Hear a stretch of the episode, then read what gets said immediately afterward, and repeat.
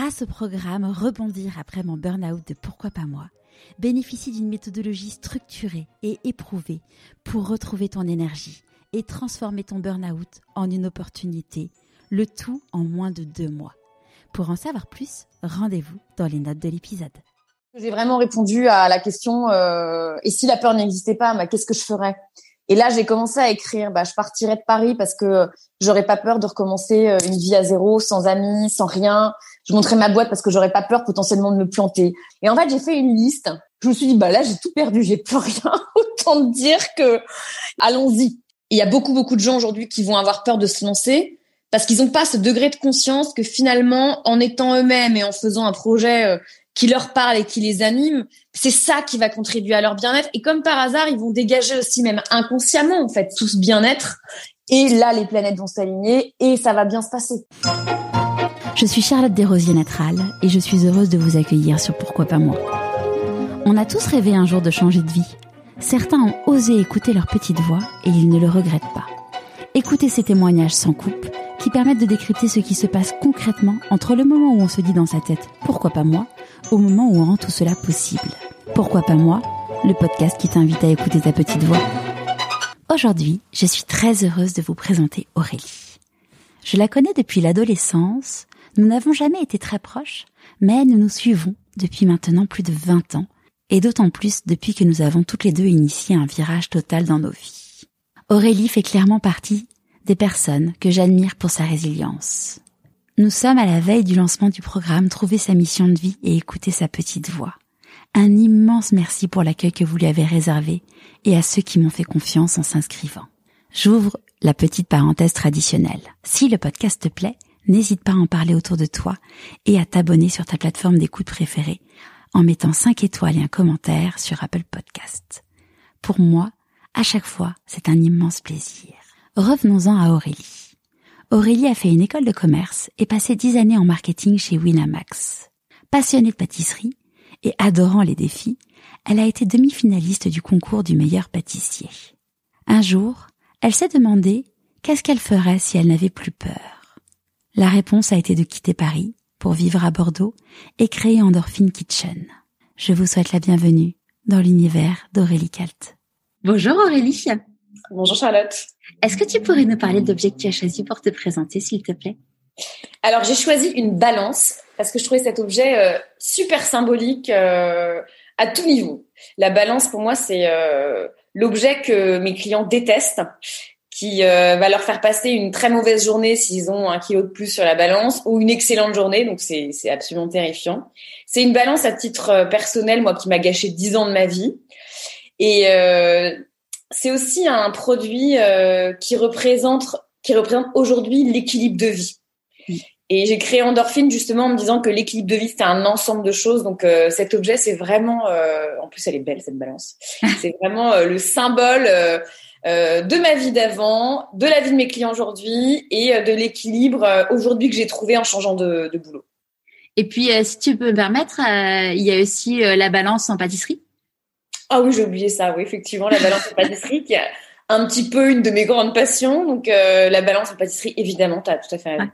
Surtout qu'en plus, euh, en pâtisserie, enfin, c'est pas comme la cuisine, c'est vraiment au gramme près. Euh... Gramme près. J'aime beaucoup ce côté un peu psychorigide de la balance au gramme près, en tout cas pour la pâtisserie, pas pour le poids.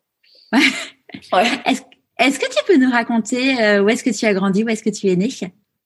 Alors, je suis née à Paris. J'ai grandi euh, à Neuilly-sur-Seine euh, avec une sœur jumelle et un petit frère, où je peux dire, sans avoir honte, avoir eu une enfance euh, heureuse et équilibrée. Euh, jusqu'à euh, jusqu'à 15 ans, les premiers problèmes de poids, on va dire. Voilà. Et euh, avant qu'on parle de, des 15 ans, les problèmes de poids, t'étais quoi comme type de petite fille?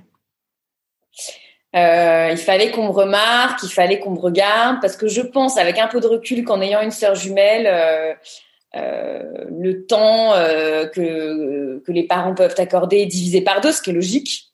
Et c'est vrai que j'ai toujours eu ce, ce tempérament de regardez-moi, j'existe. et, et c'est vrai que je le vois aujourd'hui dans ma vie. Avec ma sœur, on est complètement différentes. Mes défauts sont ses qualités et ses qualités sont ses défauts. C'est assez marrant. Ouais, puis ce qui est, ce qui est rigolo, c'est qu'il y a une blonde et une brune, quoi. C'est pas. Euh... Voilà. Bon, elle, elle, est un peu plus châtain mais c'est vrai que petite, elle était blonde, blonde, blonde, et moi j'étais très, très brune. Elle avait la peau claire, elle avait la peau très mate. On était déjà très différentes. Et euh, j'ai forcé hein, ce trait même à l'école où j'étais euh, très mauvaise à l'école. Elle était euh, très très bonne à l'école. Et c'est vrai quand on s'est séparés au bac, euh, bah, je suis devenue, euh, j'ai eu un niveau tout à fait respectable. Donc c'est vrai que la comparaison, c'est c'est c'est arrêté à ce moment-là. Ouais, après, tu disais que tu étais pas bonne élève, mais bon, toutes ces circonstances gardées. Oui, mais c'est pour qu'on s'occupe de moi, je pense, tu vois. Voilà. Non, et puis dans le sens où finalement, tu as fait un bac, as fait un bac généraliste. Oui, je fais un bac ES. Ouais. Et, euh, mais mais bon dans dans les enfin c'est ce qu'on disait avant de avant de brancher le micro, c'est que c'est que euh, être mauvais élève dans un dans un collège lycée privé à Neuilly, euh, c'est pas euh, c'est pas être un mauvais élève en fait. c'est clair. Bon après j'ai pas vraiment aimé l'école hein, jusqu'au bac, je t'avoue, mais ça a été plutôt rentrer dans les rentrer dans un cadre, faire ce qu'on dit. C'était pas vraiment ma tasse de thé quoi. Et, et c'était quoi tes, tes activités, tes passe-temps quand tu étais petite? Écoute, je me souviens avoir été un peu virée de la, de la classe de danse classique pour euh, parce que j'étais trop dissipée. Tennis, j'ai été virée parce qu'en gros j'étais trop mauvaise. Donc je me suis alors, on devait être au même on devait être au même club de tennis alors parce que moi aussi je me suis fait virer. Et premier traumatisme d'ailleurs de vie, c'est quand on, on m'a dit bah là tu vas aller au cours de tennis euh, des petits euh, avec des mini filets et ça je dis c'est pas possible donc euh, je suis partie. Donc déjà premier rejet dans ma vie, ça a été terrible. Et donc du coup, euh, dès la sixième, j'ai fait du théâtre euh, dans une association qui s'appelle Les Tréteaux Blancs et euh, j'y suis restée, mais j'ai envie de dire toute ma vie, mais pratiquement toute ma vie, parce que j'ai arrêté, j'ai arrêté en seconde, donc en seconde, on a 16 ans, je crois, 15-16 ans. et après, je suis devenue secrétaire d'association jusqu'à mes 25, 28 ans, tu vois, 28 ans. D'accord. Et pourquoi le théâtre Le théâtre, c'est ma passion. Bah, le théâtre, je pouvais m'exprimer, je pouvais enfin dire ce que je voulais. Euh, et puis tu vois, je pense qu'il y a toujours eu ce problème. J'ai un peu honte de dire ça, mais ce problème de euh, regardez-moi, j'existe. Tu vois, euh, finalement, le théâtre c'est se dépasser tout le temps, et je pense que c'est vraiment ça qui a été un peu le fil rouge de ma vie. Se dépasser, challenge, voilà. Et là, si j'avais le temps, j'en referais parce que je trouve ça absolument grisant. Ouais. Mais est-ce que c'est un problème de temps? Si je peux me permettre. Là, j'ai repris, tu vas rigoler, mais j'ai repris des cours la semaine avant le premier confinement de mars. Je me suis inscrite et il y a eu le confinement. Donc euh, vraiment, je, dès que c'est réouvert, je, alors pas des cours de théâtre parce que j'ai pas envie de rentrer dans une troupe, etc. Mais des cours d'improvisation. Je me dis, j'ai jamais fait, j'ai vachement envie d'essayer. Et, euh, et quand tu étais petite, tu disais, oh, quand je serai grande, qu'est-ce que je ferai? C'était quoi tes rêves? Euh, adoré la cuisine déjà quand même. Euh, et c'est vrai que si j'avais euh, pu, moi j'aurais voulu faire les cours Florent, clairement. C'était pas trop l'ambiance de la famille euh, où on avait. T'en avais parlé? Ah ouais, ouais, on avait la chance de faire des études. Euh, ma sœur voulait faire une école de dessin et moi je voulais faire du théâtre et on nous regardait. vous êtes bien mignonnes les filles, mais vous ferez ça en cours du soir. Après, je remercie euh, nos parents aujourd'hui, tu vois, j'ai pas de regrets. Mais c'est vrai que dans une autre vie, j'aurais adoré, adoré, adoré, adoré faire euh, les courses Florent et puis euh, faire du théâtre et en vivre, tu vois. Vraiment. Et l'autre passion, la cuisine. Donc l'autre qui est venu un peu plus tard, mais voilà, faire l'école Ferrandi, ça, ça c'était un, c'était aussi quelque chose qui m'attirait énormément, énormément. Du coup, c'était plus la cuisine que la pâtisserie? Alors, quand je dis cuisine, euh, non. Tu as raison d'insister là-dessus. C'était la pâtisserie, ouais. La cuisine, euh, oui, mais la pâtisserie, il y a un côté, euh, il y a un côté qui est difficile par moment. Il y je, peux. La première fois que je fais des macarons, parce que du coup, j'ai appris la cuisine toute seule. J'ai raté les macarons, je pense, une cinquantaine de fois. le jour où tu réussis tes macarons, mais en fait, tu as l'impression d'être la plus la plus heureuse du monde et, d'être puissante et euh, bon et puis moi je me lasse très vite des choses donc une fois que je veux faire des macarons je passe à autre chose tu vois. Mais euh, ouais. Et au moment du coup de, de choisir ce que tu allais faire euh, en terminale enfin en première comment ça s'est passé? J'ai pas choisi en fait. Euh, C'était l'opportunité qui a fait que je suis allée dans cette école qui était pas loin de la maison. Comme je savais pas ce que je voulais faire et que j'avais le droit de faire des études et qu'on m'avait dit que c'était pas du théâtre ou pas de la cuisine, euh, j'ai fait une école de commerce parce que ça me laissait le choix, tu vois. Mais je suis arrivée, je ne savais absolument pas ce que je voulais faire. Et je me suis éclatée dans cette école d'ailleurs parce que c'était euh, le début de, de la liberté, le début de euh, je, je, pouvais avoir une vie sans être la sœur d'eux. Euh, enfin, tu vois, c'était euh, top. T'existais pour toi, quoi. Ouais, ouais j'ai adoré, adoré. Et euh, donc, tu as fait cette école de commerce en disant, bah, on verra bien, on verra bien. Est-ce que tu as fait du coup de, du théâtre en cours du soir? Non, parce que c'était. Euh, en fait, si tu veux, après avoir connu les Tréteaux Blancs, qui a été quand même une, une, une asso absolument dingue, où en fait, on on jouait pas, si tu veux, euh, une journée pour nos parents à la fin de l'année. On jouait quand même le mercredi après-midi dans les hôpitaux pour les enfants malades. On avait euh, je ne sais combien de dates de tournée. Et si tu veux passer dans une troupe de théâtre où tu faisais deux représentations en juin, ça m'intéressait pas du tout. Et je t'avoue, je n'ai pas retrouvé euh, euh, un truc aussi bien que les Tréteaux. Tu t'es lancé donc dans cette, école de commerce et puis après, euh, au moment de, de choisir tes stages, comment t'as as arbitré? Encore une fois, une question d'opportunité. Euh, je voulais absolument faire mon stage à l'étranger. Ça s'est fait comme ça. J'ai fait un stage euh, à Madrid euh, et on est parti. Je me souviens avec euh, le mec de l'époque euh, à Madrid. Et, et là, j'ai eu une première euh, claque parce que dans mon petit cocon euh, de Neuilly-sur-Seine, euh, où je vais à l'école à pied, où je vais à l'école de commerce avec deux stations de métro, la vie était simple. Et là, en stage, je sais pas, j'avais 19 ans, je me tapais une heure et demie de transport et c'était pas une heure et demie de train. Fallait être à 8 heures du matin chez Citroën d'ailleurs. Et j'avais une heure et demie, alors RER, métro, plus train, plus bus et donc sur six mois de stage, j'ai dû chialer euh, trois mois tous les jours. Et après, je voulais plus partir, évidemment. Mais si tu veux, la première confrontation dans le monde pro, ça a été une réalité qui a été très difficile pour moi. De me dire, mais c'est ça la vie de boulot, c'est des contraintes, c'est trois heures de transport tous les jours. Euh, on déjeune forcément avec les gens euh, qu'on n'a pas envie de voir forcément toute la journée. Ça a été euh, une confrontation, ouais, assez difficile. Et tes parents, euh, ils faisaient quoi comme travail? Alors, euh, mon père, il était dans un, groupe américain euh, courtage en assurance, et maman, euh, elle a bossé pas mal de temps euh, dans différentes boîtes, notamment une boîte d'import qui importait du tech en France. Voilà. Et là aujourd'hui, elle, a changé de boulot, elle est directrice générale d'une boîte. Mais du, mais à travers leur expérience, tu t'avais, t'avais pas pris conscience de de cette réalité du travail là Pas du tout, non, pas du tout, pas du tout. Pas forcément les choses qu'on échangeait entre parents et enfants, tu vois. Et, euh, et donc ton premier job, c'était chez Winamax? Ouais, je l'ai eu complètement par erreur. Euh, je suis partie euh, à Londres juste à la fin de Winamax rejoindre bah, la personne avec qui j'étais et c'est assez marrant parce que je répondais à une annonce. Je crois que c'était pour le groupe Tesco. Et euh, des supermarchés euh, anglais. Exactement. Et en fait, c'était un site internet d'annonces qui s'appelait Ici Londres. Hein, je m'en souviens très bien.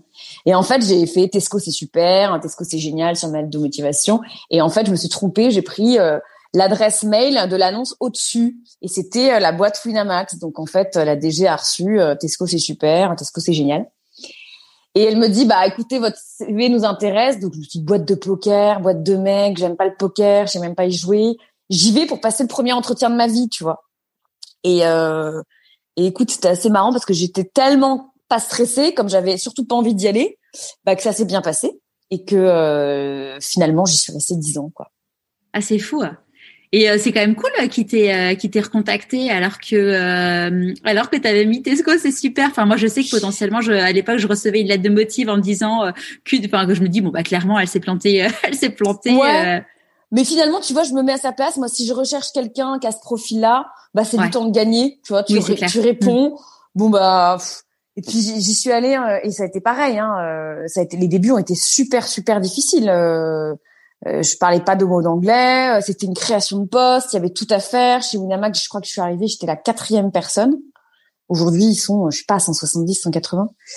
Euh, il y avait tout à faire et c'était avec du recul génialissime comme expérience. Mais euh, je peux te dire que pendant un an et demi, j'en ai bavé. Hein. Ouais. Donc là, mm. c'était basé du coup à Londres et tu faisais du, euh, tu faisais du marketing, mais bon, dans une boîte avec quatre personnes, on imagine que tu faisais un peu plus que du marketing. En fait, il y avait tout à créer. Donc il y avait le poker et puis il y avait euh, une boutique à créer de A à Z. Donc il fallait trouver des fournisseurs, euh, alors notamment en Chine. Fallait créer une marque, fallait créer des produits dérivés. Donc c'était sur le papier, tu vois, vraiment avec du recul, je me dis mais quelle chance j'avais. Jamais j'aurais eu cette chance-là en France. Tu, tu, viens naître quand tu sors d'école de commerce, finalement, tu vois. Et c'est vrai que là, ils m'ont donné une chance incroyable. Hein clairement. Puis une boîte qu'avec des. Finalement, après, il y a eu. Euh, euh, c'était une boîte qu'avec des mecs, ça forge aussi un peu ton caractère. Hein. Alors, en même temps, peut-être que c'était ta façon aussi à toi euh, d'avoir ta place et d'être différente et dans la lumière. Sûrement, sûrement. Euh... Mais c'était une expérience de dingue parce que tu vois, d'une mini start-up à la réussite qu'on connaît de Wina aujourd'hui, euh, c'est quand même une chance géniale. Et je suis très contente, tu vois, d'avoir été dans, en, en CDI pendant autant de temps et de monter ma boîte après. Je pense que tu apprends quand même beaucoup hein, dans la relation fournisseur, non? La relation avec les autres. Euh, c'est vraiment euh, une, une chance d'avoir quand même bossé avant. Mon père, il m'a donné, m'a dit un jour, euh, lui, il a, il a monté sa boîte euh, quand j'étais toute petite, et euh, moi, j'ai toujours dit que je voulais monter ma boîte un jour. Et il m'a dit, tu sais quoi, t'apprends chez les autres, tu fais les conneries chez les autres et puis après tu montes ta boîte. Énorme. Bah, je trouve ça extrêmement juste. Extrêmement juste, ouais. Clairement. Et, euh, et donc Winamax, donc pendant Winamax, tu euh, as, commencé à pâtisser de plus en plus? Alors c'est quand je suis rentrée en France. Euh, je suis restée trois ans à Londres et après sept ans en France chez Winamax. Et c'est vrai que quand je suis rentrée en France, bah, j'ai pris un appartement, j'ai acheté du matériel de pâtisserie et surtout j'ai ouvert un blog de cuisine. Euh, juste avant, pour, euh, juste avant qu'on parle de ton blog, pourquoi t'es partie euh, de Londres? Parce que la boîte rentrait en France. C'était Parce que c'était une boîte française? C'était une boîte, euh, si tu veux, c'était une boîte euh, à Londres, mais on rentrait pour attaquer le marché français. D'accord. Ok. Donc il y a une partie de l'équipe qui est rentrée en France et du coup moi je suis rentrée en France. J'étais assez contente. J'avais fait mon temps à Londres et du coup je sais pas, ça a été pile à ce moment-là. J'ai ouvert un blog de pâtisserie. Ouais. Qu'est-ce qui t'a donné l'idée d'ouvrir un blog de pâtisserie? Bah, en fait, c'est marrant, c'est que c'était purement égoïste au départ. J'avais des recettes sur des bouts de papier éparpillés partout. je me suis dit, c'est quand même bien plus simple si je les ai euh, au même endroit. Donc, euh, voilà.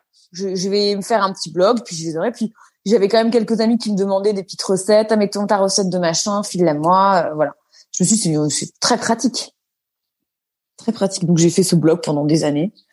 Euh, et puis, à peu près euh, 5 ans, euh, 5-6 ans de Winamax Là, j'ai commencé à faire des concours de, de pâtisserie. Euh, T'as fait quoi comme concours? Il y avait un concours qui était euh, tous en cuisine avec du casse. Euh, il y avait un concours euh, au Fouquet's aussi, c'était canon. J'étais, c'était vraiment absolument une, une, expérience incroyable ce truc. Pourquoi? Parce que on était trois finalistes et ils nous avaient fait dormir au Fouquet's. On avait dîné, on avait eu un dîner incroyable il y avait des caméras qui nous suivaient. Enfin, c'était le concours génial. Et en fait, cette pression, si tu veux, mais j'ai adoré. Évidemment, j'ai pas gagné. Mon grand, mon grand niveau dans ma vie, c'était d'être euh, d'être euh, troisième ou seconde, tu vois. Mais j'avais première, ça m'a toujours hyper frustrée. Mais j'avais adoré ce, ce, cette pression et ouais, je crois que j'adore, tu vois, cette pression qu'on peut ressentir. Cette adrénaline. Ah ouais. Et pourquoi tu as commencé à faire des, des concours? Je sais pas, peut-être que j'ai toujours, franchement, je pense que j'ai toujours eu besoin de me mettre un peu en danger, tu vois. Euh, le théâtre, bah, c'est une façon de se mettre en danger aussi. Tu vois, tu peux compter que sur toi, il y a personne qui va te sauver. Euh, et la cuisine, bah, finalement, passer des concours, c'est se dépasser, c'est apprendre d'autres choses, c'est accéder à un niveau supérieur, etc. Ouais, c'est c'est s'auto-challenger en permanence. Ouais, grave. et euh, le, le concours, bah, le plus connu que tu aies fait, c'est euh, le meilleur pâtissier. Ouais, alors ça, c'est marrant, c'est grâce à Winamax aussi. Euh, c'était Norbert, tu vois, Norbert et Jean. Mm. Euh, il y avait une soirée euh, de boulot chez Winamax. Et Norbert vient me voir et puis il me dit mais j'espère que tu t'es inscrite à ce concours sur M6. je lui dis bah non et puis tu sais je viens en plus de refuser de faire euh, un dîner presque parfait spécial blogueur et là il m'engueule en me disant mais t'as rien compris à la vie euh, t'aurais dû accepter t'aurais eu un pied chez M6 euh, c'est ridicule tu t'inscris je crois que ça ferme bientôt le meilleur pâtissier les, les, inscriptions donc tu t'inscris. Je dis mais moi je suis pas du tout la meilleure pâtissière de France autant je peux avoir confiance en moi autant pas de prétention à ce niveau là quoi. Bon puis je suis rentrée chez moi j'ai fait tout, le dossier toute la nuit. Et là, tu commences à rentrer dans un trip de d'évaluation, enfin de d'élimination, tu vois. Pendant deux mois où tu te fais éliminer, plus que 1000, plus que 500, plus que 40, plus que machin. Pas une seule fois, j'ai, j'ai, je me suis dit j'allais être dans les 10. Moi, c'est vraiment, euh, ok, jusqu'où je vais, tu vois. Et puis quand tu es dans les 10 et qu'on te dit, bah, tu tournes dans un mois et demi, là, je me suis dit, comment je vais faire avec mon taf? Et c'est vrai que mes boss de Winamax ont été top. Vraiment top ils savaient que c'était ma passion euh, et ils m'ont laissé partir. Je lui ai dit, écoutez, euh, je, je, leur ai dit, je pars entre trois jours et huit semaines. Ouais, bah oui, c'est ça, c'est, c'est. Je ne peux pas vous dire. Je pars entre trois jours et huit semaines. Euh, bon, et j'ai tenu sept semaines, donc euh, finalement, euh, ça a été beaucoup, quoi. Ouais. Ouais. Et comment tu l'as vécu, du coup, le concours? Si c'était à refaire, je ferais tout. Je, je, je referais tout pareil. Ça, c'est le premier point. Quand je parle de meilleur pâtissier, j'adore avoir 25 000 superlatifs parce que c'était soit très très très très difficile, soit absolument génial. Tu vois, ce qui a été euh, génial, c'est que c'est une expérience où tu es dans dans une bulle, tu vis un truc quand même qui est hors norme. Voilà. Euh, ça m'a permis d'avoir euh, euh l'expérience euh, de pression et d'adrénaline pendant sept semaines d'affilée. Je pense que c'est quelque chose qu'on n'a jamais dans la vie en fait, à ce point-là en tout cas. Euh, et, et c'est vrai qu'avec le recul, j'en ai pris tellement plein la gueule niveau critique sur les réseaux sociaux après euh, ouais, la diffusion. Ouais, tu t'étais, euh, ouais, les gens n'avaient pas été très sympas avec toi. Euh. Après, si tu veux, moi je les comprends. Euh, j'aurais vu ce personnage-là à la télévision, je me serais détesté. Enfin, j'aurais détesté ce personnage. Pourquoi? Parce que la prod, et c'est le jeu, si tu veux. T'as dix personnages, tu as, c'est une pièce de théâtre tu as euh, la personne euh, euh, qui a eu une enfance difficile, qui doit se battre pour y arriver. Tu as la nana première de classe. Tu as bon, si tu veux, moi je sais très bien, et c'est pour ça que j'ai eu aussi ce, ce, rôle entre guillemets. Moi, c'était la petite bourge parisienne qui met du vernis à ongles, et ils avaient fait un portrait de moi chez Winamax quand ils étaient venus me filmer à Mominam, où j'étais avec une veste et euh, il y avait plein de mecs autour de moi. Euh, et en gros, ça faisait vraiment le diable s'habiller en Prada, tu vois. Genre la nana qui encadre une, une, dizaine de mecs. C'était pas du tout ça, mais si tu veux, j'avais ce rôle-là de la parisienne. Donc, t'as la parisienne, t'as les trois quarts de la France qui te détestent déjà. T'es pas obèse, donc t'as un autre quart qui te déteste parce que tu fais de la pâtisserie, t'es pas grosse, donc c'est déjà un problème pour beaucoup. Ça, j'ai beaucoup de critiques là-dessus. On me disait mais pourquoi t'es ah pas grosse? Ouais. Et, euh, et ce qui a été difficile, c'est que tu as des déclarations d'amour euh, de taré et tu as des nanas qui te disent écoute, je préférais vraiment que tu euh, crèves plutôt que de revoir ta gueule lundi matin à la télé. J'ai quand même eu ça. C'est hallucinant. Et euh, là, je me suis dit bah soit je vais euh, voir un psy, soit j'écris mon blog en fait les coulisses de chaque émission. Et ce qui me frustrait, c'était finalement la façon dont c'était monté ça reflétait pas la réalité. On a l'impression dans cette émission que je disais putain merde chier H24. C'est vrai que je disais putain merde chier de temps en temps, mais pas H24 si tu veux. Ouais, ils ont grossi les traits, c'est une caricature. Euh, Après, euh, encore une fois, euh, c'est le jeu de la télé, il faut l'accepter, tu vois. Mais euh, du coup, moi, ma, ma, thérapie, je l'ai faite toute seule en écrivant sur mon blog comment c'était vraiment passé chaque tournage. Et après, finalement, bah, ça m'a vachement renforcé. Euh, je vais pas te dire que euh, tu m'insultes et tu me fais des critiques, ça me fait rien, mais je pense que j'ai une carapace aujourd'hui que j'avais pas avant, clairement, et que ça m'a clairement euh, euh, fait grandir, tu vois. Ouais, c'est une école de la vie euh, intense. Ouais, accélérée. Ouais. Camille, elle disait que tu, dans, dans chemin qu'elle avait elle avait beaucoup de mal au début à, à se livrer devant la caméra. Alors après toi, j'imagine qu'avec le théâtre, c'était pas quelque chose d'un peu moins difficile. Alors pour le coup, euh, le meilleur pâtissier, c'est spécial parce qu'encore une fois, euh, tu as des ITV tous les jours après chacune de tes recettes et euh, ils ont un but. Hein, euh, ils veulent entendre certaines choses. Et c'est vrai que moi, j'avais trouvé la stratégie avec une de mes copines, Agathe, pour ne pas la citer, que hum, il y a des moments où forcément tu, tu as envie de chialer, mais vraiment.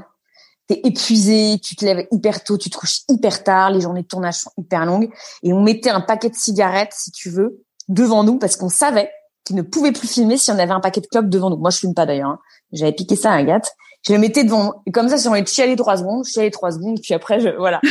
Mais je ne voulais pas, si tu veux, leur donner euh, les images euh, trash de Aurélie Crack. Euh, je crois qu'ils m'ont jamais vu chialer a priori. Ça a été ma grande fierté. Mais euh, non, se livrer, ils veulent te faire dire des trucs. Ils voulaient absolument l'histoire avec ma sœur jumelle. L'émission nous a réconciliés, alors que pas du tout. Tu vois, j'avais pas du tout envie de rentrer dans le perso pour le meilleur pâtissier. Ouais. Mais pas du tout. Pourquoi l'émission Parce que vous, pour est-ce que vous vous entendiez pas très bien à cette époque avec ta sœur? Non, mais si tu veux, ils auraient adoré euh, trouver des points d'accroche, tu vois. Il fallait que chaque personnage ait des histoires. Et limite, quitte à les créer. Et, et, comment euh, ils ont appréhendé ça, euh, ta famille, euh, cette exposition médiatique? Écoute, euh, ça va pas plaire à ma mère, mais tant pis. Euh, la première question qu'on m'a posée, est-ce que ton nom de famille va apparaître à l'écran? C'est pas bravo ma chérie, on est fiers de toi. C'est est-ce que ton nom de famille va apparaître à l'écran? Je dit ok, Magnon, on est mal barré. Et au début, ils la télé, mais ça va pas, machin. Euh, ils étaient hyper sceptiques. Et puis c'est l'inconnu fait peur, tu vois.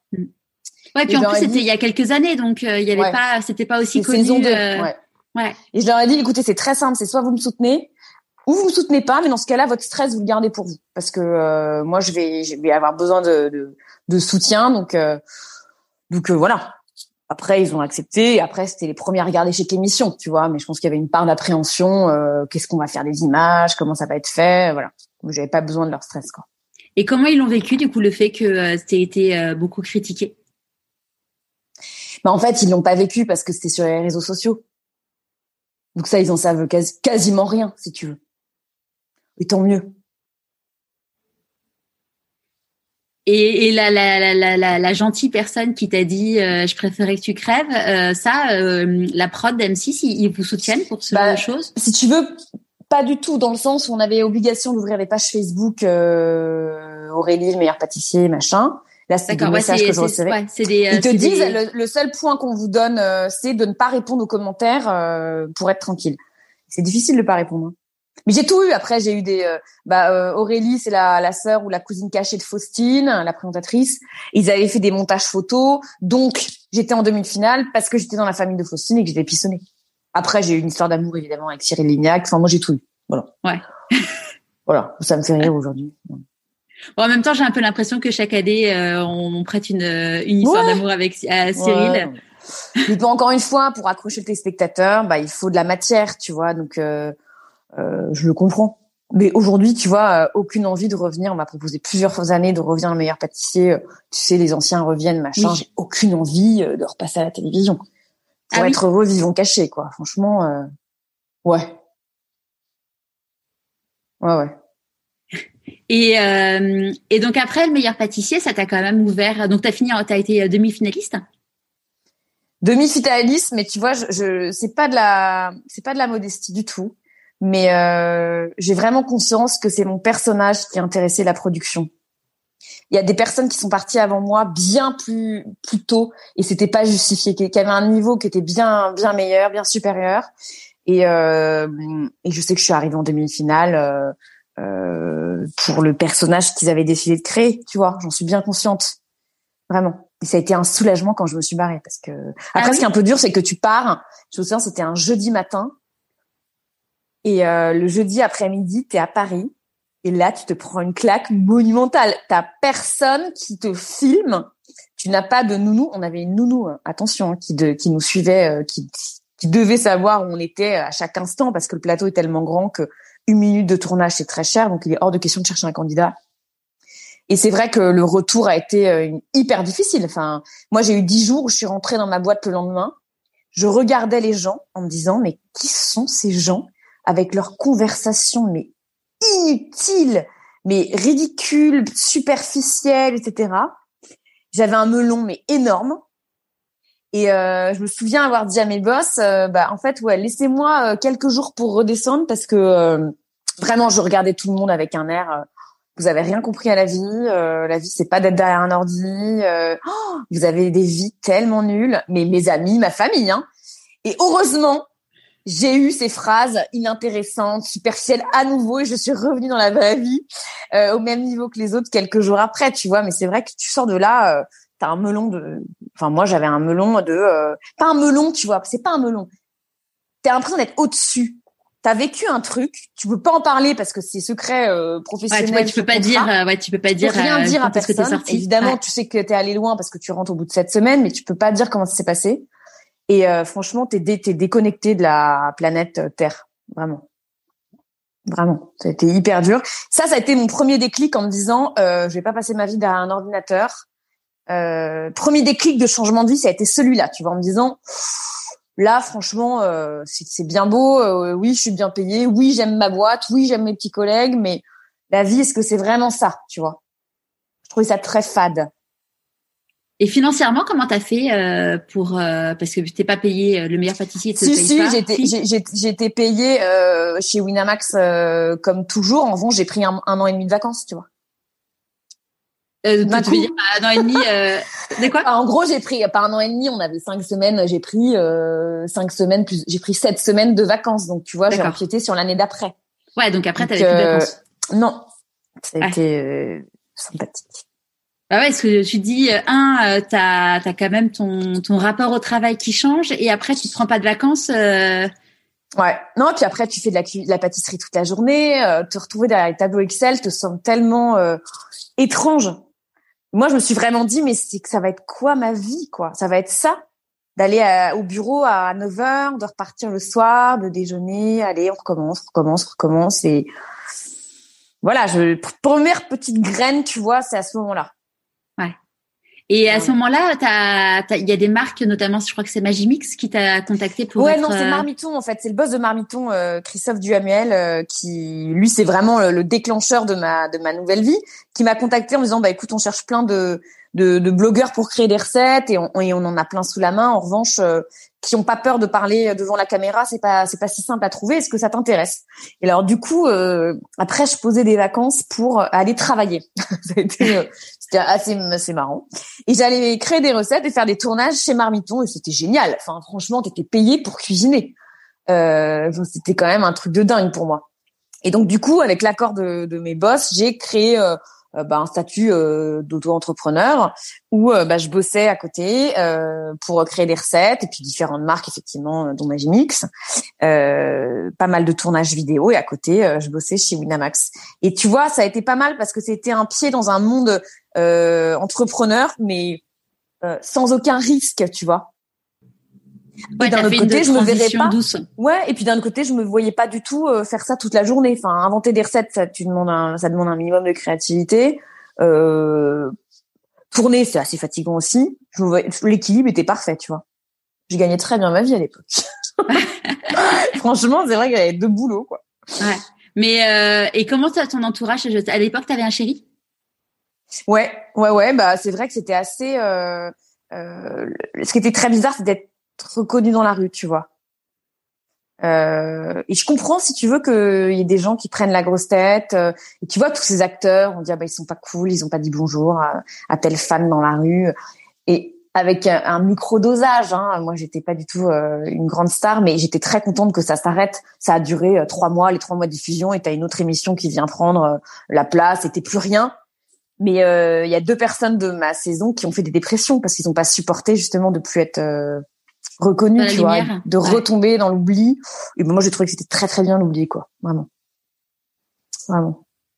Et euh, qu'est-ce qui a fait du coup que tu as quitté Winamax? Ah, J'ai quitté Wina parce que euh, ça allait faire dix ans. Et je me suis dit, euh, si je passe la dixième année, je vais remplir pour dix ans. J'en ressors tiré avec des cheveux blancs, c'est pas possible. Euh, j'avais quand même euh, vraiment vraiment envie, de plus en plus envie euh, euh de, de monter une boîte ou de m'associer, etc. Et en fait, ça s'est fait encore une fois hyper naturellement. C'est que y avait, j'ai rencontré un, un, producteur de quinoa qui était péruvien et qui habitait en France et qui m'a proposé en fait qu'on qu'on s'associe pour monter une boîte, etc. Donc euh, j'ai quitté Winamax en mai, le 31 mai, et je suis partie 15 jours après au Pérou, euh, trois semaines. Euh, et j'allais m'occuper de sa com et de son marketing, donc euh, c'était absolument génial. Et, ça, la vie est bien faite parce que euh, tu vois, ça c'était en, juin, août, au juillet, août, les vacances, on va dire. Et puis septembre, fin septembre, début octobre, là, il y a mon monde qui s'écroule, tu vois. Euh, mon monde qui s'écroule euh, parce qu'il y a eu le décès d'une de mes excellentes amies, euh, mes parents qui explosent en plein vol, euh, séparation avec le mec avec qui j'étais, donc je me retrouve avec, tu vois, aucun pilier stable. Le, le boulot, j'avais quitté Winamax, familialement cata, amicalement euh, dévasté, amoureusement dévasté. Oh, L'horreur. Je me dis, euh, je me dis, mais en fait là, qu'est-ce qui reste, tu vois? Et euh, j'étais extrêmement mal et je me suis dit en fait là soit je prends des antidépresseurs euh, soit je fais autre chose d'intelligent mais je voyais pas en fait. Je, me suis dit c'est pas possible. Et ce qui est génial c'est que euh, je sais pas la vie encore une fois est bien faite mais euh, on m'a proposé un jour de faire une séance de méditation et puis j'ai découvert le, le, MBSR et je me suis fait une formation de ça et en fait ça ça a été ma boîte d'antidépresseurs quoi j'ai fait une formation de méditation poussée et c'était une révélation pour moi, vraiment. Une révélation. J'ai oublié quand même de dire un point hyper important, c'est que quitter mes Winamax, il y a eu euh, un point qui a été euh, aussi l'élément déclencheur, c'était euh, le licenciement de mon père. J'ai oublié d'en parler, mais ça a été le vrai point en fait. Pourquoi je voulais à tout prix quitter mon cocon, c'est parce que moi j'ai vu mon père tout donner pour son taf pendant des années, beaucoup de sacrifices, etc. et puis il virait tous les mecs de 60 ans à peu près, donc ça a été la descente aux enfers euh, totale.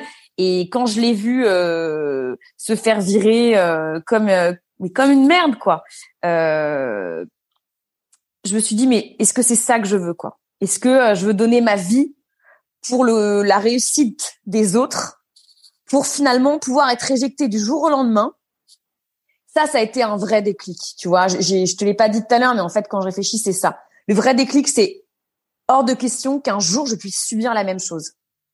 Parce que ça a contribué à plein de choses négatives après dans ma famille, si tu veux. Donc moi j'ai vu après la, la, la chute et euh, d'être acteur aussi de sa vie professionnelle. Ben en fait c'était euh, euh, être proactif pour moi sur son bonheur, tu vois. Et, et, ça a été très compliqué quand je, je lui ai dit que je, je partais de chez Winamax, alors que lui, il aurait rêvé garder un CDI. Et il me dit, mais t'as un CDI, t'es bien payé euh, dans une boîte géniale et toi, tu te casses. Je dis, alors là, franchement, oui, je me casse, je l'assume. Et encore une fois, c'est vous me soutenez et c'est OK, ou vous me soutenez pas et on n'en parle pas. Mais euh, ça, ça a été euh, très compliqué à gérer, je pense, pour lui. Ouais, forcément, parce que bah, tu as envie de protéger tes enfants, mais euh, mais c'est un, mais en effet, t'as pris une, t'as pris la situation et tu l'as regardé avec un prisme que lui ne pouvait pas forcément voir à ce moment-là. Bien sûr.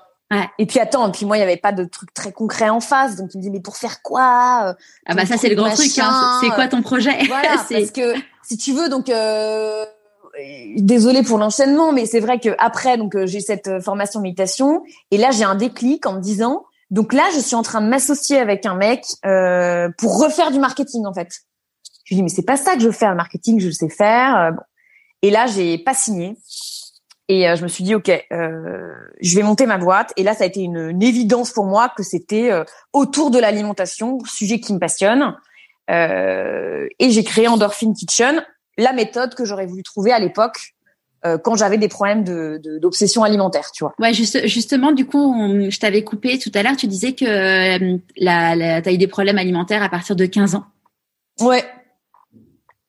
Écoute, les problèmes alimentaires, c'est, c'est ça, ça, ça a vraiment gâché ma vie pendant dix ans, tu vois. Dix ans où j'étais obsédée de grossir, euh, euh, fallait pas mettre de gras, de sucre, de machin. Euh, c'était euh, c'était la cata. Et finalement, le, quand j'ai commencé à ouvrir mon blog de cuisine, bah, c'est ça qui m'a sauvé la vie parce que je touchais, je cuisinais du beurre, du sucre. Tu vois, ça m'a réappris à vraiment euh, intégrer les aliments qui étaient interdits, à avoir une alimentation euh, un peu plus équilibrée. Et puis du coup, voilà, euh, à me détacher de ces problèmes progressivement.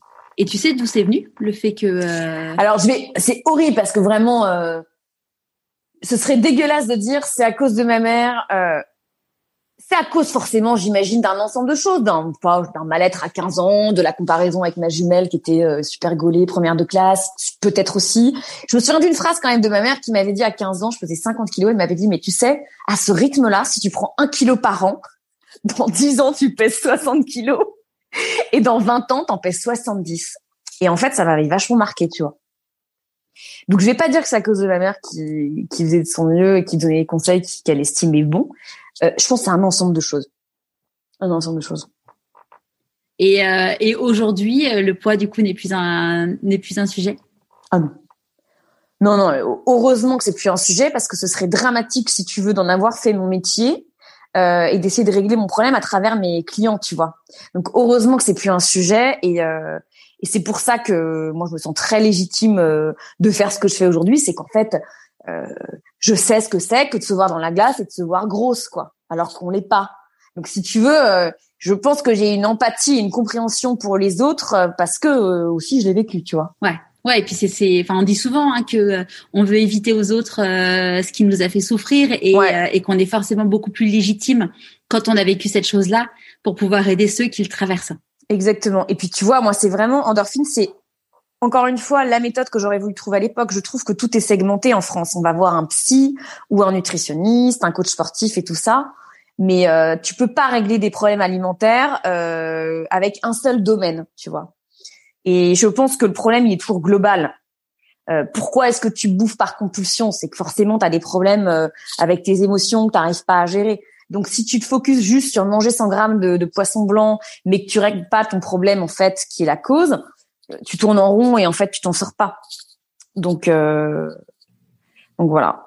Et quand tu quand as lancé cette boîte, euh, c'était donc en 2017, fin 2017. Ouais, 2017. non, 2010, je sais plus, je sais plus. Sur ton sur sur euh, sur LinkedIn, c'est 2017, décembre 2017. Ouais, ouais.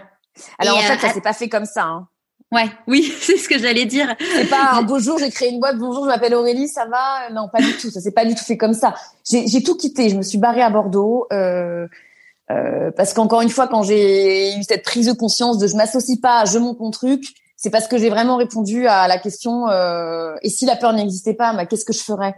Et là, j'ai commencé à écrire, bah, je partirais de Paris parce que j'aurais pas peur de recommencer euh, une vie à zéro, sans amis, sans rien voilà, j'achèterai un appart parce que j'aurais pas peur d'être endettée. Euh, je montrerai ma boîte parce que j'aurais pas peur potentiellement de me planter. Je reprendrai des études parce que euh, j'aurais pas peur de repasser des examens. Et en fait, j'ai fait une liste.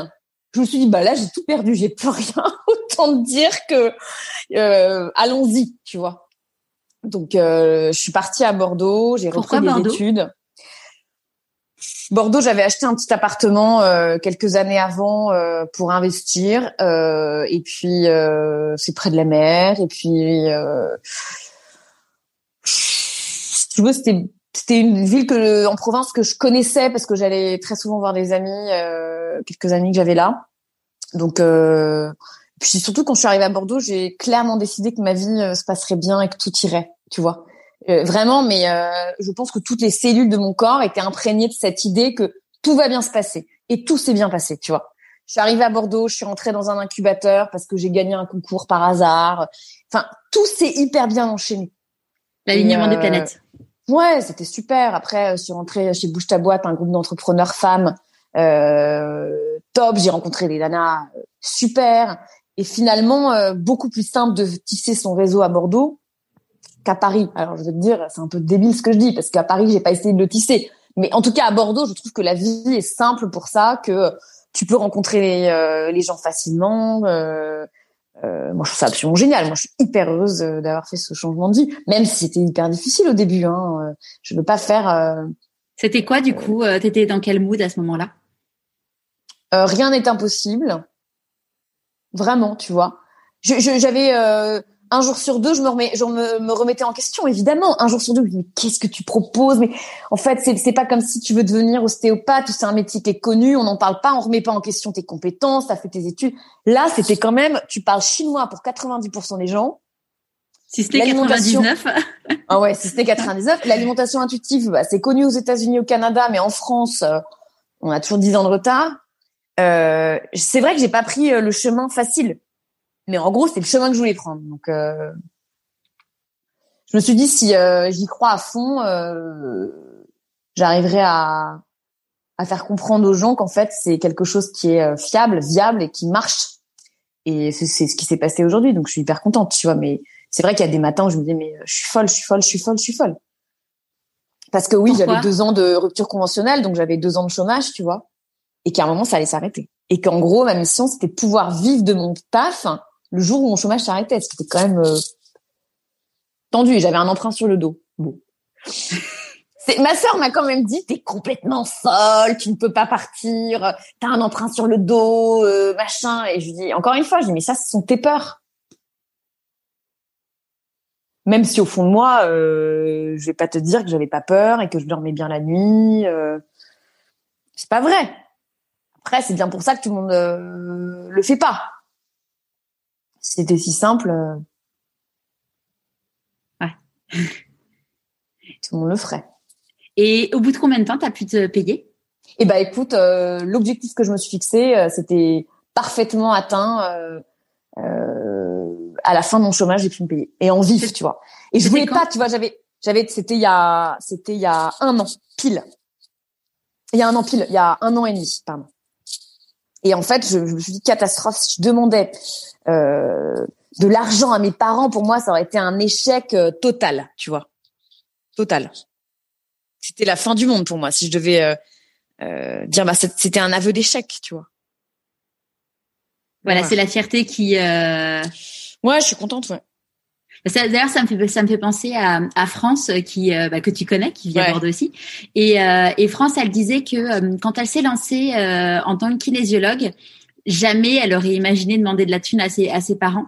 Et et puis maintenant que elle est reconnue, qu'elle commence à gagner des sous, enfin, et que ses parents comprennent vraiment ce qu'elle fait.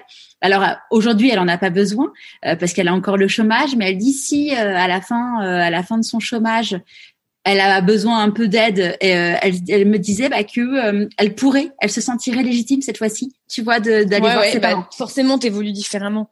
Et aujourd'hui, tu vois, si c'était pas le cas, elle a raison, France, là-dessus. Je me dis, je me dirais pas, bah, je vais fermer la boîte et reprendre un CDI bien comme il faut, bien gentiment, euh, alors qu'il me faut six mois de plus pour me payer. Et je suis complètement ok avec France là-dessus, clairement. Et, euh, et, donc là, donc ça fait trois ans donc que tu as ta boîte, donc ça fait un an euh, que, que tu arrives à vivre euh, de ton projet, donc c'est absolument génial. Tu as rencontré un nouveau chéri? Ouais, euh, ça c'était dans les plans aussi de Bordeaux. Je me suis dit autant autant changer de vie à 100%. Donc là, on s'est marié cet été et lui il me soutient à fond, donc ça c'est cool. Il m'a jamais prise pour une folle euh, même s'il comprenait, je pense absolument rien de ce que je faisais au début. Et je pense qu'en fait, je m'exprimais mal, tu vois, que je, je j'assumais pas forcément, et peut-être que euh, je le disais avec moins de conviction, avec des mots euh, moins bien choisis, tu vois. Euh, donc, ouais, heureusement qu'il est là, et heureusement qu'il a été et qu'il est, tu vois, un soutien, parce qu'il y a des jours, enfin, au début, je me disais mais putain, mais je sais pas si je vais y arriver, tu vois. Et puis peut-être que tu avais un peu, un, peu un syndrome de l'imposteur aussi, sur le fait de mal formuler les choses. Euh... Non.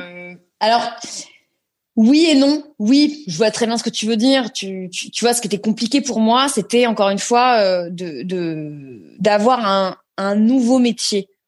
Mais pour les autres, tu vois, c'était hyper compliqué. Ça pouvait un peu faire farfelu. Oui, alors c'est c'est une méthode pour euh, retrouver une relation saine avec la nourriture. Alors il y a de la méditation, euh, il y a de l'alimentation intuitive. Alors déjà quoi? Enfin si tu veux, c'était déjà convaincre les autres, c'était assez compliqué. Et après euh, prendre de légitimité, oui et non parce que encore une fois euh, euh moi tout mon cursus de PNL et mes diplômes que j'ai eu bah m'ont clairement conforté dans l'idée qu'en fait ce que je disais c'est c'est c'est censé c'est pas farfelu et que euh, et qu'heureusement en fait que que ce que je dis est, est, est censé. Après euh, comme dans tout nouveau métier euh, oui bah au début oui ça fait que trois mois que six mois qu'un an qu'un an et demi que deux ans que tu fais ça et au début c'est un peu difficile tu vois de l'assumer.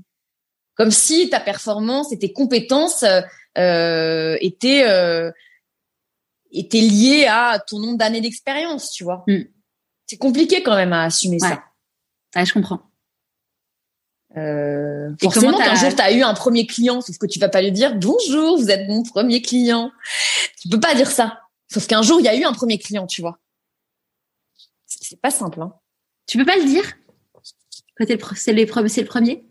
J'ai choisi de pas le faire parce que j'avais l'impression que je me tirais une balle dans le pied et que du coup mon discours allait être divisé par deux en termes d'un, tu vois, de de de, de poids. Euh, ça allait être euh, peut-être mal interprété que ah bah oui bah là je suis sa première cliente euh, bon bah elle se elle s'entraîne sur moi. Mais moi je sais qu'en tout cas moi ça ça, ça m'emmerderait hein. Euh, je vois un coach demain qui me dit bah vous êtes ma première cliente. Peut-être que le mec est génial. En revanche peut-être que je remettrai en question ce qu'il dit parce que je suis, sa première. Donc je me suis dit je vais pas me saboter tu vois. Tu vois on en parlait justement on en parlait bah, justement avec France qui disait euh, que euh, euh, bah, au début elle avait hésité tu vois à faire le podcast et puis à communiquer dessus surtout parce que bah, la fait qu'elle était ouais. bah voilà qu'elle était nouvelle que c'est que c'était nouveau et tout. Et au final alors potentiellement qu'il y a des gens que ça va bloquer mais elle disait que ça allait aussi ça avait attiré aussi beaucoup beaucoup de personnes parce que bah, ça montrait que euh, bah, elle, elle, que savait ce que c'était que euh, la vraie vie, enfin la vraie vie, enfin la vraie vie de, de, de ouais, leur vie à eux. Boulot, ouais, ouais, c'est ça. Enfin, je dis pas que les kinésiologues n'ont pas une vraie vie, hein, mais mais en tout cas plus de projections et de liens par rapport à leur vie à eux qui, qui vivent en fait. Ouais, tout à fait. Surtout qu'il y a pas mal de personnes qui sont en changement, donc. Euh... Et tu vois, France, pour l'avoir vu euh, personnellement, euh, ce qui est génial, c'est que euh, tu, tu te dis pas, elle a quelques mois d'expérience. Et c'est ça, elle a la posture, tu vois, et de la nana qui, assume son changement de vie et très à l'aise. Et moi, je l'admire à fond pour ça, tu vois, vraiment. Ouais, elle a sa place. Elle a, ouais. elle a trouvé son truc. Et tu vois, je pense que vraiment, dans les changements de vie, il y a beaucoup, beaucoup de choses qui passent par la posture tu peux changer bah, de vie, tu peux faire toutes les formations du monde, etc. Si tu l'assumes pas, bah tu renvoies en fait euh, que t'es pas sûr de toi, et, en fait c'est ça qui compte vachement. Euh... Ah bah, je pense que la question de posture, c'est quand même quelque chose qui est hyper important. Ouais. Si tu vas voir euh, ton entourage, bon bah voilà, j'ai un projet, mais bon je sais pas trop si ça va marcher et ou si tu arrives bon bah voilà j'ai un projet je suis au taquet ça va être génial et tout. Bah forcément tu donnes euh, les gens bah ouais c'est ça. Tu vas d'ailleurs moi c'est ce que je c'est ce que je disais à l'époque quand je faisais du marketing. C'est que euh, si t'expliques que t'es trois euh, dans une cave ou si t'expliques que t'es une euh, une entreprise une start-up alors t'es toujours trois hein, mais euh, c'est absolument exceptionnel c'est parce que tu vois ça change tout ouais. Mais ouais souvent tu vois on avait des concurrents qui étaient des concurrents américains où tout est amazing et compagnie. Et nous, en tant que Français, bah, on a toujours un côté un peu terre à terre. Oui, mais ça, on peut pas dire ça, c'est pas vrai, machin et tout. Ouais, bien mais, euh, mais en fait, je dis, mais c'est la posture. Si dans, dans votre tête vous vous dites qu'on est moins bien qu'eux, parce que sur le papier, le produit, il est mieux. Euh, c'est juste après non, mais tu vas transpirer le moins bien qu'eux. Exactement. Exactement. Et donc, je, enfin, je faisais du coaching entre guillemets aux commerciaux en disant, mais et mais même aux marketeurs en disant, non mais attendez, mettez-vous dans la posture que notre produit est le meilleur au monde parce que c'est vrai en plus. Enfin, je suis pas en train de faire euh, de vendre mon truc. Je, enfin, j'en suis intimement convaincue. Et voilà la preuve. Mais, euh, enfin, je veux dire, tu vois, pour moi, le meilleur exemple, c'est Salesforce. Salesforce qui est le leader mondial euh, du CRM et maintenant ils font beaucoup plus de choses. Mais Salesforce, c'est un cauchemar d'utilisation ce truc. Mais c'est vraiment un cauchemar. Mais ils ont su faire en sorte ouais, d'avoir tout ce qu'il faut autour pour euh, pour faire rêver. En fait, ils vendent plus qu'un produit, ils vendent un, rêve, l'appartenance à un truc, quoi. Bien sûr. Ouais, tout à fait. Et, et toi, du coup, par rapport à cette posture, comment tu comment tu es toi? Bon, moi, je me sens très alignée euh, dans ma nouvelle vie, tu vois. Je me lève le matin, euh, je suis euh, sereine et heureuse, mais vraiment, c'est c'est c'est un luxe. Je me rends compte du luxe en fait que c'est vraiment. Il y a pas le dimanche soir. Euh, j'ai des amis au téléphone. Ah bah c'est dimanche soir. Oh là là, demain c'est lundi. mais euh, plus jamais je dis cette phrase, tu vois. Alors que j'étais pas malheureuse chez Winamax, mais il m'arrivait de dire ça aussi. T'as pas envie en fait. Moi le, lundi, je suis au taquet à fond. Mais il y a des jours, Charlotte, où j'ai pas envie de bosser parce que euh, fatiguée, machin. C'est pas le monde merveilleux des entrepreneurs. C'est juste que la globalité du temps, la majorité du temps, tu as quand même choisi ta vie et euh, tu choisis aussi ton emploi du temps. Voilà. Moi, clairement, j'ai décidé de jamais bosser avant 9h30 le matin. Je suis incapable de bosser avant 9h30 le matin. Euh, j'ai envie de lire ma mail, de prendre un café, etc. Et ça, c'est un luxe, tu vois. Si j'ai envie de bosser le samedi parce qu'un vendredi après-midi, j'ai un rendez-vous de médecin, et eh ben, je peux le faire. C'est une liberté de dingue. Évidemment, tout le confort euh, que tu as euh, dans un dans une boîte, euh, qui renonce et, et créer sa boîte, c'est un renoncement. Et ce mot, il doit être énorme, en gras, souligné dix fois. Tu renonces à ton train de vie d'avant. Faut pas se leurrer. Euh, il va falloir quand même un petit peu de temps avant que je retrouve mon train de vie d'avant. Euh, les vacances, c'est jamais vraiment des vacances, tu vois. Après, tu sais ce que t'as, tu sais ce que t'as plus et tu sais pourquoi t'as fait ces choix. Mais euh, c'est, c'est, c'est, tu vois, c'est marrant. J'en parle beaucoup avec ma sœur. Elle, elle me dit, je serais incapable de faire ce que tu fais. Je lui dis, je serais incapable de faire ce que tu fais. Moi, une vie où en fait on se met entre parenthèses la semaine pour pouvoir partir quatre fois par an en voyage, en vacances et tout ça, pour avoir des week-ends où c'est le week-end et il n'y a pas un mot de boulot. Je comprends que la majorité des gens euh, soient attirés par ce modèle. Hein, je remets pas ça en question. En revanche, moi, c'est pas ça. C'est pas possible. Voilà. Ouais, le, principal, c'est de savoir, enfin, tout ne convient pas à tout le monde et euh, la question, c'est qu'est-ce qui me convient à moi pour de vrai et euh, et se mettre en mouvement parce que comme tu disais, euh, ton papa, ton papa, oui, il avait la sécurité de l'emploi, mais sauf qu'en fait, à 60 ans, c'était fini, quoi. Bien sûr. Et puis c'est aussi, tu vois, on dit tout le temps vivre. J'aime pas cette phrase et en même temps, elle est très juste. Mais vivre ici et maintenant, c'est quand même important tu vois, je pense que euh, le décès de, de, de, ma pote, ça m'a fait aussi prendre conscience que euh, bah, on peut faire des projets, allez, euh, je gagne plein de fric aujourd'hui pour demain faire ça, ça, ça et ça, mais en fait, tout peut s'arrêter demain aussi. Donc ça, ça a contribué clairement à me décider, à me dire, mais est-ce que t'as pas envie finalement de contribuer à ton bonheur chaque jour plutôt que de faire des plans sur la comète qui peut-être n'arriveront jamais parce que regarde le Covid cette année, tu vois? C'est clair. Qui avait prévu ça? Personne. Donc euh, bon, euh, c'est sûr que euh, il faut accepter de renoncer à beaucoup de, en un premier temps, à beaucoup de confort. Tu vois, faut quand même le dire. Bah, surtout qu'en plus, c'est pas comme si t'avais, euh, t'étais en couple à l'époque ou t'avais, enfin là, tu, tu ne dépendais que de toi, quoi. Ouais. Là, là, tu vois, en fait, je me dis pas, il faut que ça marche. Je suis intimement convaincue qu'en fait, c'est lancé et, et ça va marcher encore plus, tu vois. Enfin, euh, c'est c'est pas la prétention, mais j'en suis intimement convaincue parce que je sais que ça répond à un vrai besoin des gens aujourd'hui. Dire combien il y a de personnes qui ont des kilos qui euh, les rendent pas vraiment heureux, tu vois. Ça touche un max de personnes, ça. Ouais, ça c'est sûr. Ouais. Donc. Euh... c'est quoi pour toi la réussite? La réussite, c'est euh, un équilibre de vie, tu vois, entre ta vie pro et ta vie perso euh, demain j'ai des enfants, euh, ma réussite ce sera de pouvoir aller chercher à l'école deux trois jours par semaine, tu vois. Voilà, c'est c'est vraiment un équilibre de vie où t'as pas l'impression de passer à côté d'une vie et de l'autre. Premier point. Et deuxième point, c'est faire quelque chose où tu te dis mais ouais mais tu vois on parle du sentiment d'utilité dans beaucoup de reconversions professionnelles, mais c'est vrai. Je suis désolée.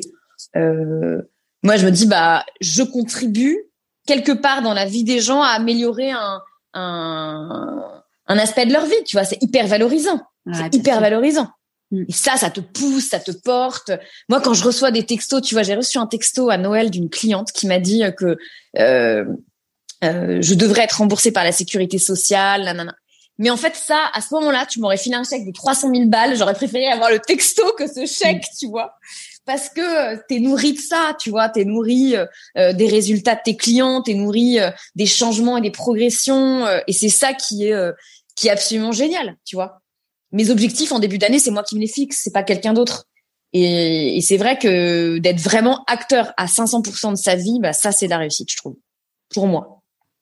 Et, et tu disais au début de l'épisode qu'un de tes rêves, ça aurait été de faire les cours Florent, de faire du théâtre. Donc là, tu disais que tu allais te mettre à l'impro. Euh, pour pouvoir du coup euh, avoir cette partie-là dans ta vie aussi Ouais, clairement. Je pense que euh, je suis déjà inscrite, mais dès que ça réouvre, euh, j'irai parce que tu vois l'équilibre aussi d'une vie, c'est pas que bosser ou que s'occuper de sa famille. Euh, finalement, euh, quand t'es super équilibré dans ta tête, c'est que t'as ta part de, de, de, folie qui peut s'exprimer aussi. et moi, j'en ai une bonne part de folie, donc elle dort depuis trop longtemps. Qu'est-ce que tu penses que la petite Aurélie de 6 ans dirait si elle te voyait aujourd'hui? Bah finalement, euh, tu vois, je repense à ces petits coups. Euh, à 6 ans, c'est énorme hein, d'être euh, viré du tennis ou de la danse classique. c'est de me dire bah, que ma revanche, je l'ai eue, quoi. De me dire que bah, finalement, tes coups dans la figure, ça te permet vachement d'avancer parce que c'est peut-être ça qui m'a donné aussi ce tempérament de de bah, de challenge, de de de, de me battre, de d'avoir besoin, tu vois, d'être challengé en permanence.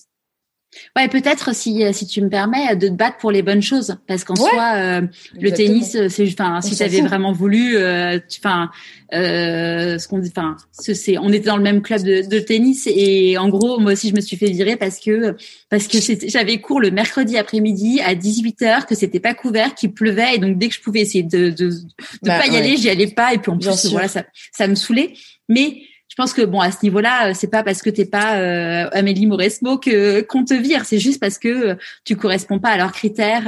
Mais tu vois, c'est ça, c'est une question de rentrer dans les cases. T'as raison de dire ça. C'est une question, tu rentres pas dans les cases, out. Tu vois, c'est le lien avec mon père, c'est le lien avec le tennis, c'est le lien avec la danse. T'es pas assez nain, tu dégages. Et en fait, bah en fait, c'est moi qui vais vous donner le cadre et, et c'est comme ça que ça va se passer. Moi, c'est ça que ça m'apprend aujourd'hui. Tu dis c'est quand même fou quand même de enfin de, de faire ça à un enfant de, de 6 ans, enfin c'est pardon, tout en étouffe. ouais. Non mais après peut-être qu'ils avaient des critères et que effectivement je devais pas rentrer dans les critères. Je peux peut-être que j'étais très mauvaise. Enfin il y a un moment on peut pas être. Euh, non mais je crois que le sujet euh, de mémoire, euh, le sujet c'était que en fait il y avait tellement de demandes que du coup il disait bah en gros il faut, les bons C'est ça, bah, comme au lycée où il, il, y avait la moitié de la promo de troisième qui était virée parce que ça allait pas être bon pour les stats euh, du, du, bac. Hein. Ah bah je vais pas rentrer dans les bonnes stats moi, hein, ça fait sûr. Mais je suis contente d'avoir cette conversation de tennis parce que j'en ai jamais parlé à personne. Charlotte, je suis très contente d'avoir. Ah bah j'en suis ravie. avec toi. on a vécu, la, on a vécu la même chose. Euh... Clairement. On va faire un podcast. Je me suis fait virer à 6 ans de mon club de tennis. C'est ça. Gros, gros traumatisme. Bah ouais, non mais enfin, on, on, en rigole, mais ça fait partie des blessures de l'enfance. Bah, c'est le premier, tu vois, euh, dont je me souviens. On en a parlé un peu tout à l'heure, mais bon, je vais quand même te reposer la question. Euh, qui dit choix euh, dit renoncement. Quels sont du coup tes renoncements à toi? Financier numéro un. Si tu veux, quand, quand je partais, moi j'avais Winamax plus mes tournages. Donc c'était quand même euh, une vie euh, très très facile. Euh, renoncement financier, c'est sûr. T'as as arrêté du coup avec les tournages en parallèle? Non, j'ai continué après un petit peu. Et t'as le deuxième renoncement, c'est finalement te faire porte d'être porté par un boss, tu vois quelque part, euh, c'est ah, c'est chiant, c'est pénible, je dois, je dois, je dois, mais quelque part, c'est un luxe aussi. Ta motivation de bosser, bah, elle dépend pas de toi. Elle dépend que t'as pas le choix. Et finalement, pas avoir le choix, de temps en temps, c'est assez pratique.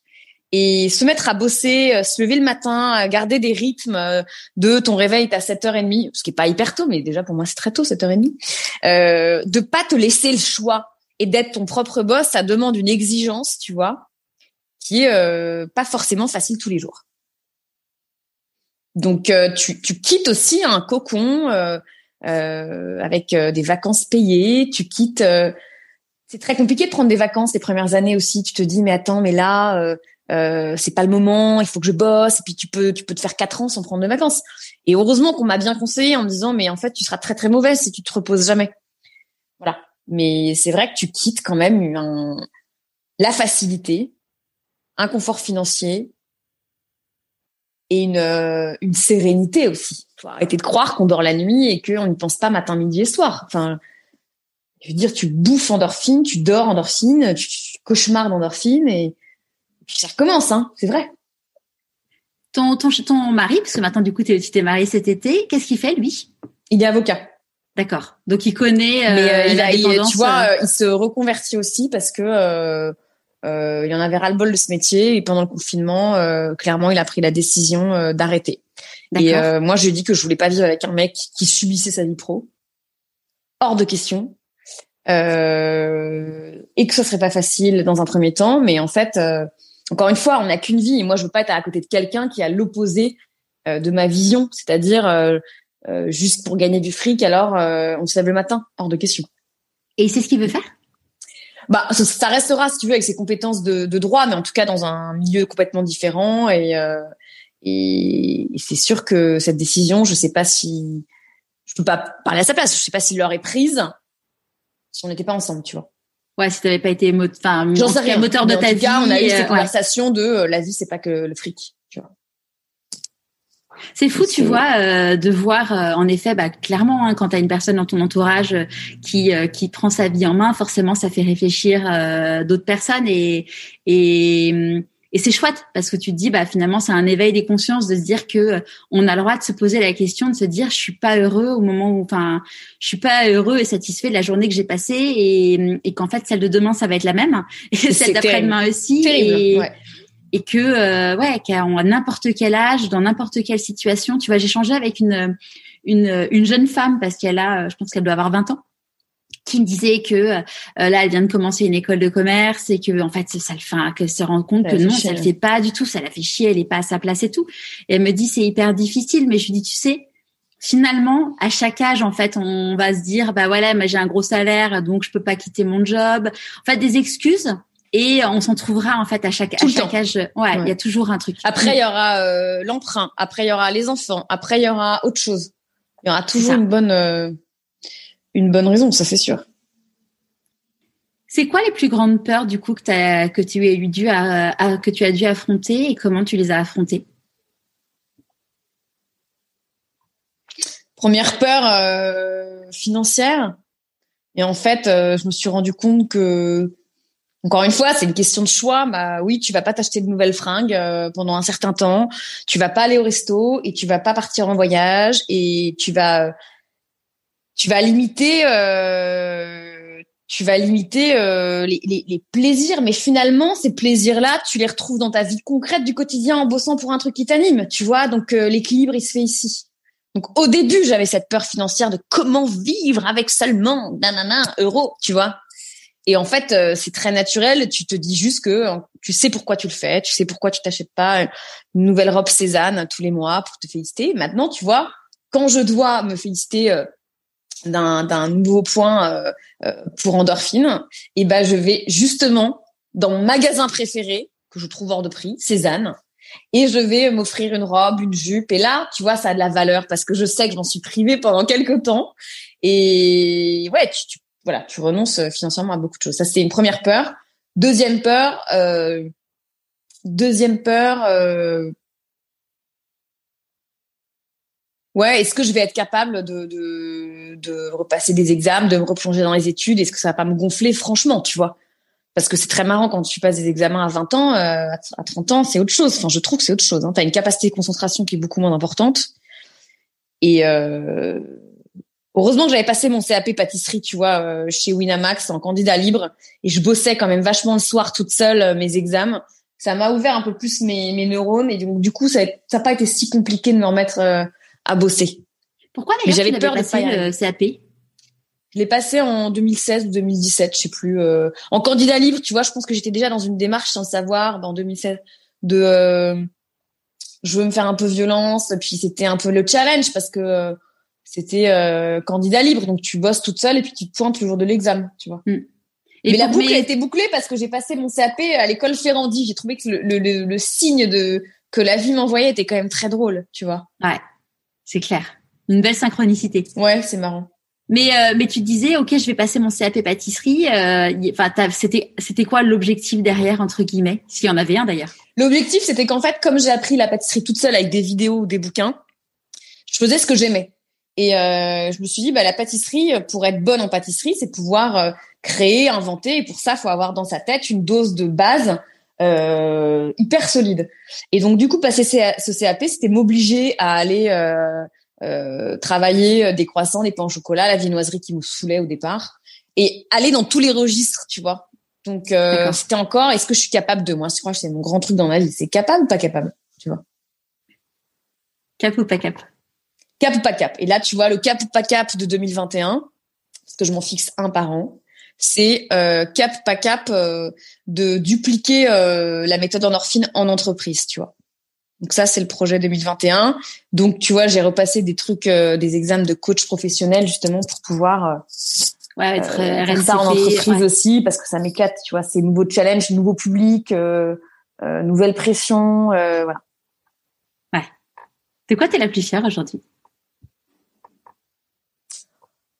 D'avoir oser euh, oser sortir d'un d'un confort, si tu veux. Euh, c'est difficile quand tu es au chaud d'aller euh,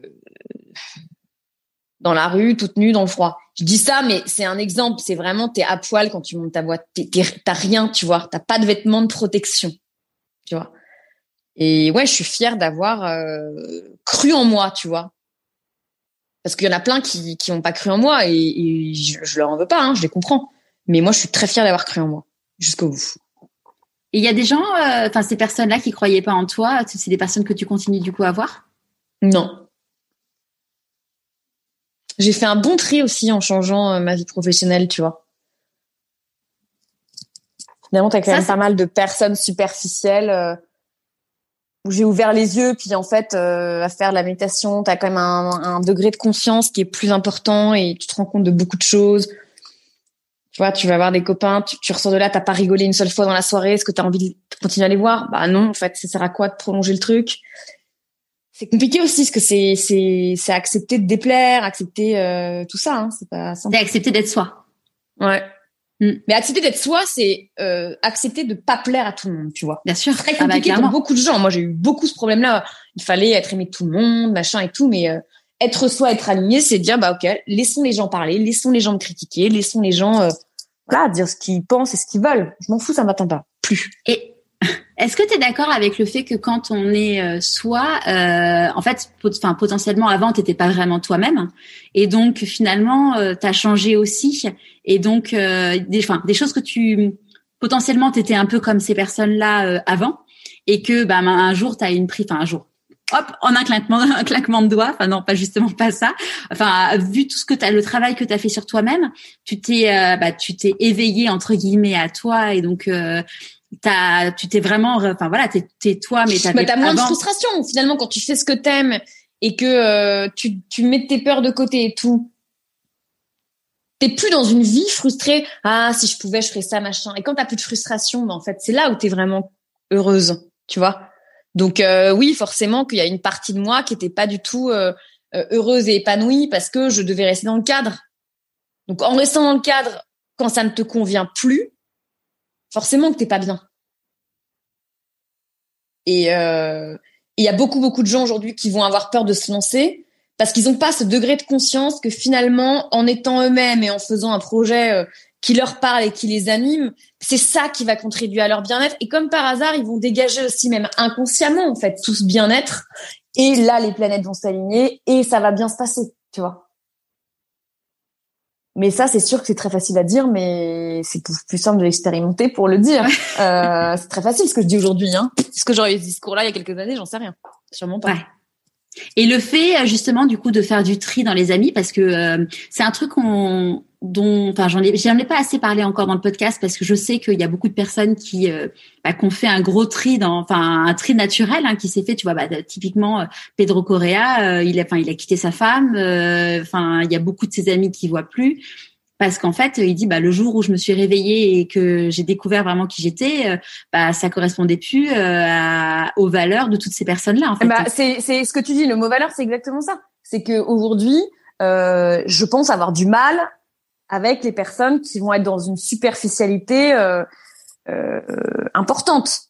J'ai beaucoup, beaucoup, beaucoup de mal. Ou euh, en mode carte postale, ma vie est géniale, ma vie est parfaite, je ne montre aucune vague. Si tu veux, j'ai beaucoup, beaucoup de mal avec ça et je m'en éloigne. Et je sais que ça peut faire de la peine, mais c'est comme ça. Aujourd'hui, je, je suis plus du tout euh, euh à l'aise avec ces, ces, ces personnes-là. Euh, J'avoue aussi avoir un peu moins de temps, donc euh, tu fais le tri aussi. Le confinement, ça m'a fait prendre conscience que bah, qui t'as vraiment envie de voir après des mois de d'enfermement, de, qui t'as vraiment envie de voir. moi, quand je rentre à Paris, je me dis qui j'ai vraiment envie de voir, tu vois? Ouais, bah et finalement, quand tu changes de ville, euh, quand tu changes de ville, ça te force à réfléchir à qui t'as vraiment C'est aussi accepter que euh, il y a un âge où on avait besoin de, de définir sa valeur par le nombre d'amis que t'avais aussi peut-être, tu vois, et qu'aujourd'hui, bah, pense que je sais un petit peu plus euh, ma valeur et que j'ai pas besoin de me rassurer à travers le, le, nombre de dîners que je peux avoir en semaine, tu vois? Finalement les amis qu'on a aussi sont des amis qui nous ressemblent. C'est vrai que je me suis fait pas mal de nouveaux copains à Bordeaux et je pense qu'ils me ressemblent plus dans l'ouverture d'esprit ou dans euh, la façon de bosser ou euh, dans l'ouverture aussi. Tu vois, je pense que je, me suis rendu compte qu'à Bordeaux j'avais des, des, amis qui étaient euh, pas tous pareils, alors qu'à Paris j'avais des amis qui étaient tous pareils et que j'aime. Hein. Mais aujourd'hui j'ai des amis à Bordeaux de tous les horizons, tu vois, et c'est ça qui est riche. C'est clair ça qui rend heureux en fait, tu vois, d'avoir des points de vue différents. Euh, euh, moi, j'adore euh, ne pas être d'accord avec quelqu'un, tu vois. Ça en fait pas en face une mauvaise personne et moi une bonne personne. Si tu croises quelqu'un dans la rue qui te dit, enfin qui connaît pas ton histoire et qui voit que voilà, tu as monté sa boîte, ça marche bien, tu as été demi-finaliste meilleur pâtissier, qui te dit mais en fait Aurélie, t'en es là uniquement grâce à de la chance. Qu'est-ce que tu as envie de lui répondre? Alors Absolument pas. Mais alors, euh, grâce à la chance, non, ce mot chance, euh, j'assume parfaitement de pas dire que c'est à cause de la chance parce que j'en ai chié. J'ai bossé comme une malade. J'ai fait 25 000 euh, allers-retours à Paris pour mes formations parce que je voulais la meilleure école. Donc je suis allée à Paris, on habitait à Bordeaux. Non, c'est pas de la chance, c'est du boulot. Non, c'est du boulot euh, à 150%. Euh, la chance, tu te la donnes. Tu vois, la différence, c'est ça. Elle arrive pas, c'est tu te la donnes. Est-ce qu'il y a un conseil que tu aurais aimé qu'on te donne? Et du coup que tu voudrais donner aujourd'hui? Ouais, c'est un truc que je, je, je donne beaucoup à mes clients aujourd'hui à faire comme exercice parce que moi ça a changé ma vie et j'aurais aimé le faire avant, j'aurais aimé qu'on me le dise avant. C'est vraiment si la peur n'existait pas, qu'est-ce que je ferais?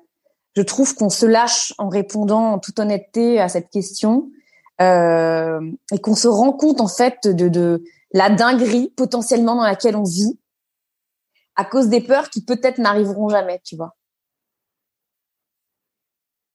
Voilà, c'est ce que j'aurais vraiment aimé qu'on me parce que l'idée c'est pas qu'on me dise ah monte ta boîte machin, non, c'est finalement débarrasse-toi de tes peurs et tu te rapprocheras finalement de la, la vraie personne que tu que tu es censé être dans cette vie. Ouais, surtout que les peurs euh, très souvent, il y a une partie qui est héritée euh, des autres. Clairement. Mm. Évidemment, sur ton éducation, sur le monde dans lequel tu évolues. Euh, ton entourage sûr, hein. si tu as des parents entrepreneurs, etc., euh, la peur d'entreprendre, je pense qu'elle est moins importante, elle est, moins importante que, que chez d'autres personnes. C'est clair. Et encore que, parce que finalement, t'as as, oui, pu découvrir. Ouais, euh... T'as raison. Tu peux te dire, découvrir les coulisses et tu peux te dire, oh là, mon Dieu. C'est ça. t'as raison. C'est vrai que c'est à double tranchant. C'est vrai. Ouais. C'est des peurs différentes, mais bon. C'est quoi tes prochains défis? Bah, prochain défi, je te dis, c'est euh, c'est en entreprise. Ça, c'est vraiment le truc qui m'éclate, qui m'éclate vraiment. Et je pense que j'aurais toujours besoin effectivement de ce truc. Euh, ok, et cette année, c'est quoi le truc? Parce que sinon, je vais, je vais, ouais, je vais m'endormir et puis c'est pas ça qui m'amuse, tu vois. Ouais, t'aimes apprendre, te challenger. Ouais. À qui as-tu envie de dire merci et pourquoi avant qu'on se quitte? Voilà, merci à toi déjà. Merci ça c'est sûr. Euh, allez, je vais dire euh, merci à Alexia qui n'est plus là, mon amie qui est plus là, euh, qui m'a vraiment voilà fait prendre conscience que la vie pouvait s'arrêter demain. Je pense que tu vois, il y aurait pas eu son décès. Est-ce que j'aurais mis plus de temps ou pas Je sais pas. Ce son décès a été brutal. Ouais, très brutal. Et du coup, tu vois, je me dis que ça, ça a été le truc dans ma vie euh, inattendu, hyper violent. Euh, te dis, bah finalement, merci Alex parce que euh, grâce à toi, j'ai pris conscience de la valeur de la vie. Voilà. Il y a plein d'autres personnes que je pourrais remercier, hein, tu vois. Euh, j'ai de la chance d'avoir un mentor génial qui s'appelle Gilbert que j'ai envie de remercier. Euh, ça fait ça fait un peu école des fans. Qui tu as envie de Bah oui. Est-ce que ta maman est dans le public Ma boss d'IFPNL, Françoise Ducreux, tu vois que j'adore, qui, qui, a été une ma personne, une rencontre incroyable. Enfin, il y a plein de personnes comme ça qui ont été des, des tu vois des, des tremplins pour, pour ma vie clairement. Et tu disais là tu as, un mentor, ça, ça, consiste en quoi? Alors ça, c'était justement quand j'étais dans l'incubateur, euh, les premières nouvelles Aquitaine à Bordeaux. J'ai eu la chance de rentrer dans un programme de mentorat. Et euh, Gilbert, bah, si tu veux, c'est euh, c'est un pilier. C'est c'est pas un coach, c'est c'est un mentor. On fait des points régulièrement. Lui m'aide à prendre du recul euh, sur le boulot où moi j'ai la tête dans le guidon. Euh, c'est une personne qui que, que j'apprécie énormément pour son franc parler, pour euh, son ouverture d'esprit, pour ses, ses conseils et la justesse, si tu veux, de ses mots, vraiment. Merci beaucoup Aurélie. Merci beaucoup Charlotte. Hein. Vraiment, merci mille fois. Avec grand plaisir. À très vite. À bientôt, Charlotte. J'espère que cet épisode vous aura plu. Pour suivre Aurélie, comme d'habitude, je vous mets tous les liens sur le blog pourquoi-pas-moi.co et sur Instagram ou LinkedIn. La semaine prochaine, nous allons retrouver ma première invitée du podcast, Pénélope Boeuf. Si vous avez des questions à lui poser, envoyez-les-moi à charlotte at pourquoi-pas-moi.co. Je vous dis à demain pour la newsletter hebdomadaire et à jeudi prochain pour un nouvel épisode de Pourquoi pas moi.